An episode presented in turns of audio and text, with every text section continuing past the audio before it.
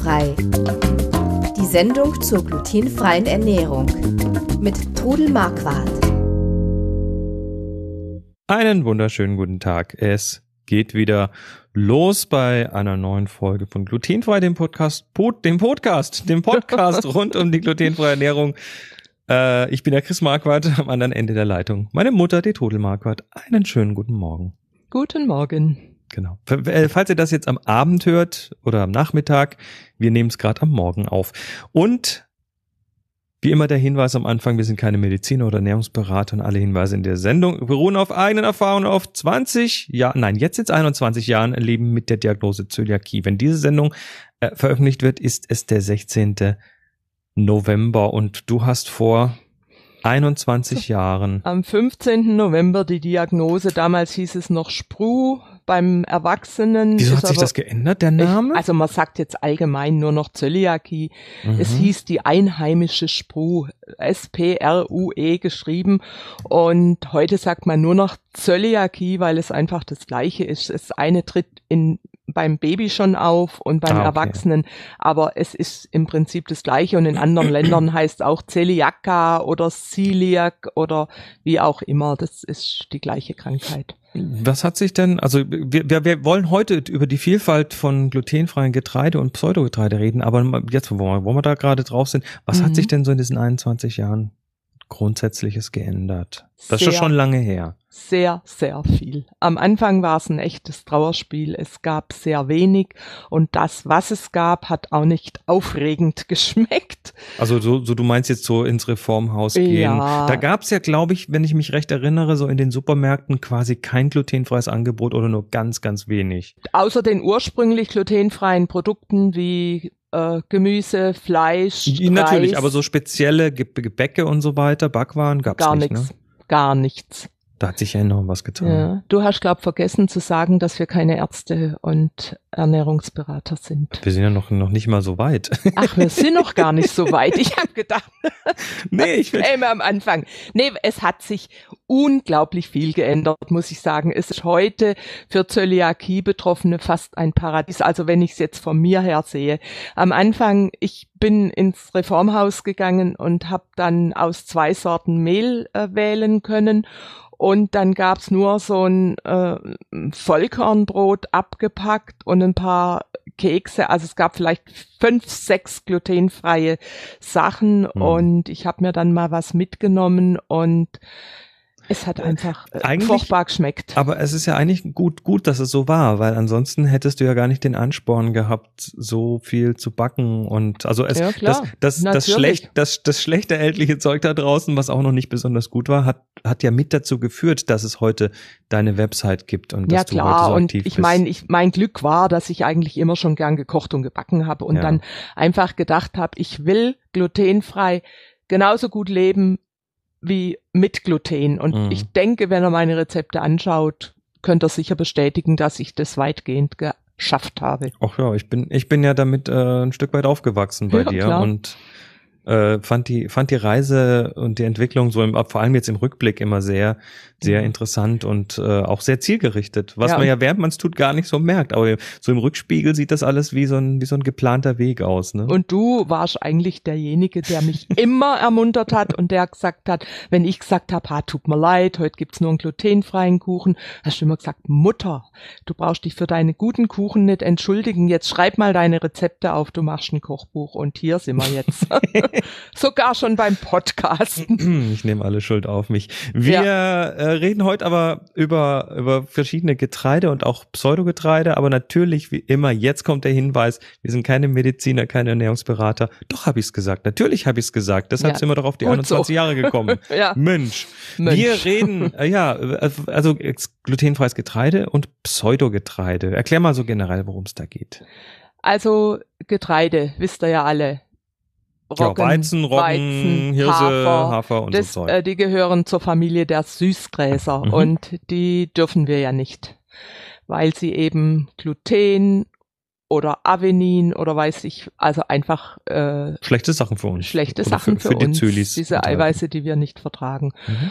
Und es gibt in es gibt viele Pseudogetreide, die gehören oft zu den ähm, Knöterichgewächsen zu, was haben wir denn? Fuch, äh, Fuchsschwanzgewächs. Also es gibt. Äh, Was? Ja, ja, ja. Interessant. Doch, doch, doch. Und dazu gehören also gerade zum Beispiel Amaranth und Quinoa und ja, also wie gesagt, die Pseudogetreide, das sind einfach ähm, eigentlich keine Getreide. Es sind, aber, es sind aber Körner, es von- sind Körner, die aussehen wie Getreide und aber sie kommen eben nicht aus dieser Familie der Süßgräser. Und sie haben natürlich auch nicht das Gluten, was das Backen erleichtert. Und wenn man diese Pseudogetreide verwendet, muss man natürlich immer Mhm. irgendwas zusetzen und die Pseudogetreide auch nicht in reiner Form verarbeiten, sondern immer mit anderen Mehlen gemischt, um ein gutes Ergebnis zu kriegen. Fangen wir mal mit den Ge- Pseudogetreiden an. Also da gibt's das Amaranth. Ja, Und Amaranth ist also, gehört zu den Fuchsschwanz äh, gewachsen. Gewächsen. Ja. Und also ich mag es eigentlich gern. Es hat so ein bisschen einen nussigen Geschmack und wird oft in Müslis genommen oder man kann es auch kochen. Ich kenne Amaranth äh, vor allem auch so als so eine aufgepuffte Version. Das Gibt's inzwischen auch gepufft, ist super gerade für Müsli oder auch unter einen Brotteig Mhm. zu mischen. Das macht's dann ziemlich locker. ja, aber gerade bei diesem Amaranth ist eigentlich immer gut, Quinoa und Amaranth, dass man die wäscht. Muss man?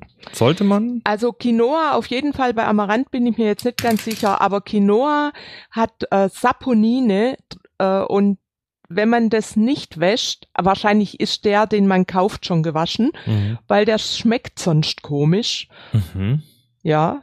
Aber wie gesagt, Amaranth ist klasse. Man kann auch das als in eine Suppe reintun oder man kann es aufquellen lassen und den gequollenen Amaranth unter einen Brotteig mixen und man kann Küchle draus machen. Du lässt den Amaranth quellen?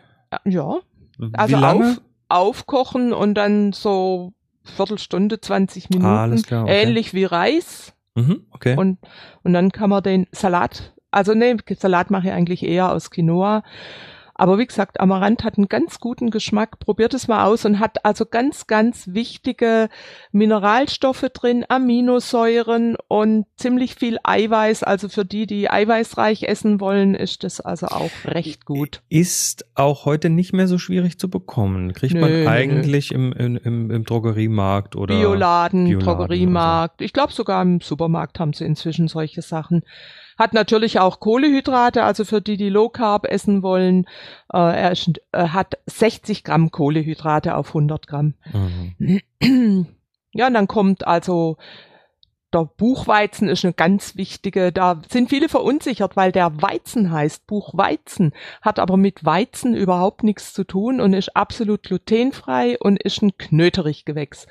Und den muss man nicht unbedingt waschen. Und wenn ihr jetzt solches Körner kauft, achtet bitte drauf, dass die, das glutenfrei draufsteht. Ach so, könnten da möglicherweise aus Ja. Versehen Beimischungen drin Also sein. bei Buchweizenmehl ist es noch wichtiger, den Buchweizen, wenn ich den kaufe, den äh, kippe ich einfach auf eine Tortenplatte und gucke, ob irgendwelche anderen Körner drin sind. Die werden oft einfach äh, in der Nähe von, von mir aus einem Weizenfeld oder so äh, angebaut. Ach so, und dann wächst da aus Versehen ein, ein Weizen zwischen dem Buchweizen und der wird Ja. halt mitgeerntet, oder?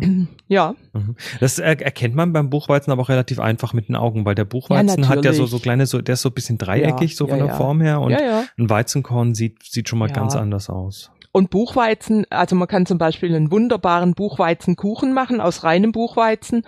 Ein Biskuit kann man machen und in Südtirol gibt's eine tolle Buchweizentorte, die ist mit Nüssen, Butter, Zucker und Buchweizenmehl und dann wird die gefüllt mit Mhm. äh, Preiselbeeren und Sahne. Schmeckt hervorragend. Super. Mhm. Weitere Pseudogetreide. Also in den letzten Jahren ist auch der Hanf aufgekommen als ist glutenfrei. Also wir reden jetzt von, von einem Ham, Samen. Hanf, Hanfsamen und der auch, der auch legal ist. Ne? Der also legal ist, den man auch zu keine- kaufen. dem, mit dem man sich Droge. jetzt nicht berauschen kann. Ist keine Droge, nee. Also ich war vor zwei, drei Jahren war ich mal in der Bäckerei und die Frau, die weiß, dass ich habe für den Papa Brot gekauft und die Frau weiß, dass ich glutenfrei lieb, lebe. Dann sagt sie, ah, ich habe ein Brot für Sie, ein Hanfbrot. Und dann sage ich, oi, das hört sich aber gut an. Hätt, hab dann natürlich gleich angefangen zu fragen. Also schon, wenn ein Hanfbrot bei einem normalen Bäcker gebacken ist, muss man also schon mal hinterfragen. Habe ich gefragt, ja, was ist denn sonst noch drin? Hanf allein lässt sich ja nicht verbacken. Ach, hat sie gesagt, natürlich, da ist noch Weizenvollkornmehl drin. Alles klar. Also Hanf alleine kann man nicht verbacken, sagst Nein, du? Nein, also bei diesen ganzen Körnern oder Mehlen äh, kann man so 100 Gramm zu einem Brot dazugeben. Das also schmeckt also zu einem anderen glutenfreien Zu einem Mehl. anderen glutenfreien Mehl von mir aus eine helle Mischung und dann eben 100 Gramm von Hanf von mir aus oder Quinoa oder mhm. Buchweizen.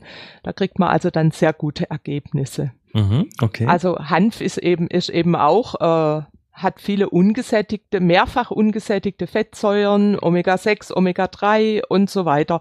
Und ist auch sehr gesund und ja, es, es tut gut, wenn man einfach sowas zu sich nimmt. Ja, okay. Ja, und Quinoa ist auch ein, kommt aus Südamerika und ist auch eben dieses ähm, Fuchsschwanzgewächs. Und Quinoa, da weiß ich, dass das eben gewaschen werden muss, weil es eben diese Saponine hat und dadurch dann nicht gut schmeckt und die, glaube ich, auch nicht so ganz gesund sind. Ja, also. Mir wird's schon reich, wenn die schlecht schmecken, dann wasche ich es auf jeden ja, Fall. Ja, dann, dann isst man's halt nicht, gell. Also, probiert einfach die Sachen mal aus. Es gibt dann noch äh, Teff, das ist auch so ein, eine Hirseart, eine Zwerghirse. Also Hirse gehört ja auch zu diesen Sachen. Teffkörner habe ich ja auf, auf meiner Äthiopienreise gesehen. Ja, ja. Die, die, äh, die, die essen machen, ganz viel Teff die haben doch so einen Fladen, heißt ja nicht Injura oder Injira, so ähnlich. Injira. Injira. Und die machen Der den aus Teff. Und ja, das, ja. das Teff ja. habe ich da gesehen, die haben das auf dem Markt verkauft, tatsächlich mhm. mit, mit, mit so, also Riesensäckeweise und so Haufen oh, auf da dem. hätte man einen Sack mitbringen können. Ja, wobei da kannst du wahrscheinlich nicht für die Reinheit garantieren. Nee, nee, klar. Und ähm, das ist ein, also das, das ist ein Korn, was sehr, sehr klein ist. Mhm. Also das ja, kommt schon fast wie so ein Pulver Das ist daher. eben eine Zwerghirseart und da gibt's mhm. noch mal so ein Korn, das heißt Kanihua. Das ist auch erst in den letzten Jahren auf den Markt gekommen und es ist sehr, sehr äh, wertvoll an den äh, Stoffen, die es hat und ist ein kleines schwarzes Korn und hat ein ah, Geschmack, der geht so. Also Kanihua und Quinoa Kanihua. ist nicht das gleiche. Nein, nein, nein, nein. Mhm. Das ist wieder was anderes. Aber die klingen so ähnlich. Die klingen so ähnlich. Quinoa wird, glaube ganz anders ausgesprochen. Kinwa oder so ähnlich wird es ausgesprochen. Also auf jeden Fall dieses Kanihua äh, gibt's inzwischen auch gepoppt. Habe ich jetzt für mein Müsli. Das sind klitzekleine schwarze Körnchen, die haben einen ein bisschen schokoladigen Geschmack, also ganz, ganz tollen Geschmack. Und es gibt also auch ein Kanua äh, Vollkornbrot und äh, ich mag, mag das sehr, sehr gerne. Aber es gibt's nur übers Internet zu kaufen. Also ich habe es im Laden noch nicht gefunden bis jetzt. Aber was gut, nicht gut. ist, kann noch werden. Vielleicht in Bioläden, da müsste ich mal danach gucken, ja. Was ist noch, noch eine Frage? Ich, ich, ich lese ja gerade noch eines, das heißt Sorghum. Sorghum ist eine Hirseart. Ist Sorghum eine Hirseart. ist eine Hirseart. Ist aber auch glutenfrei. Ist glutenfrei.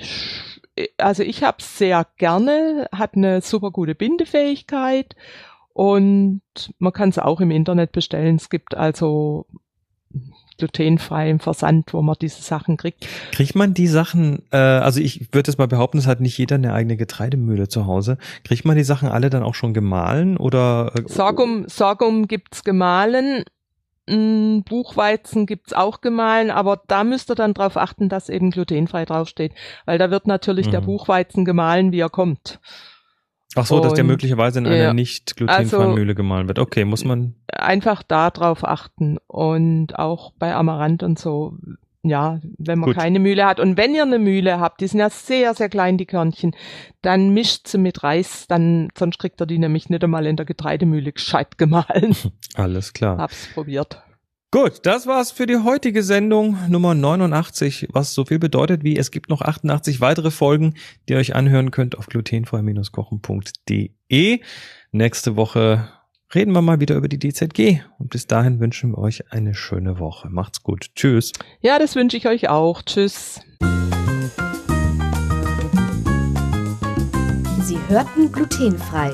Die Sendung zur glutenfreien Ernährung mit Trudel Marquardt.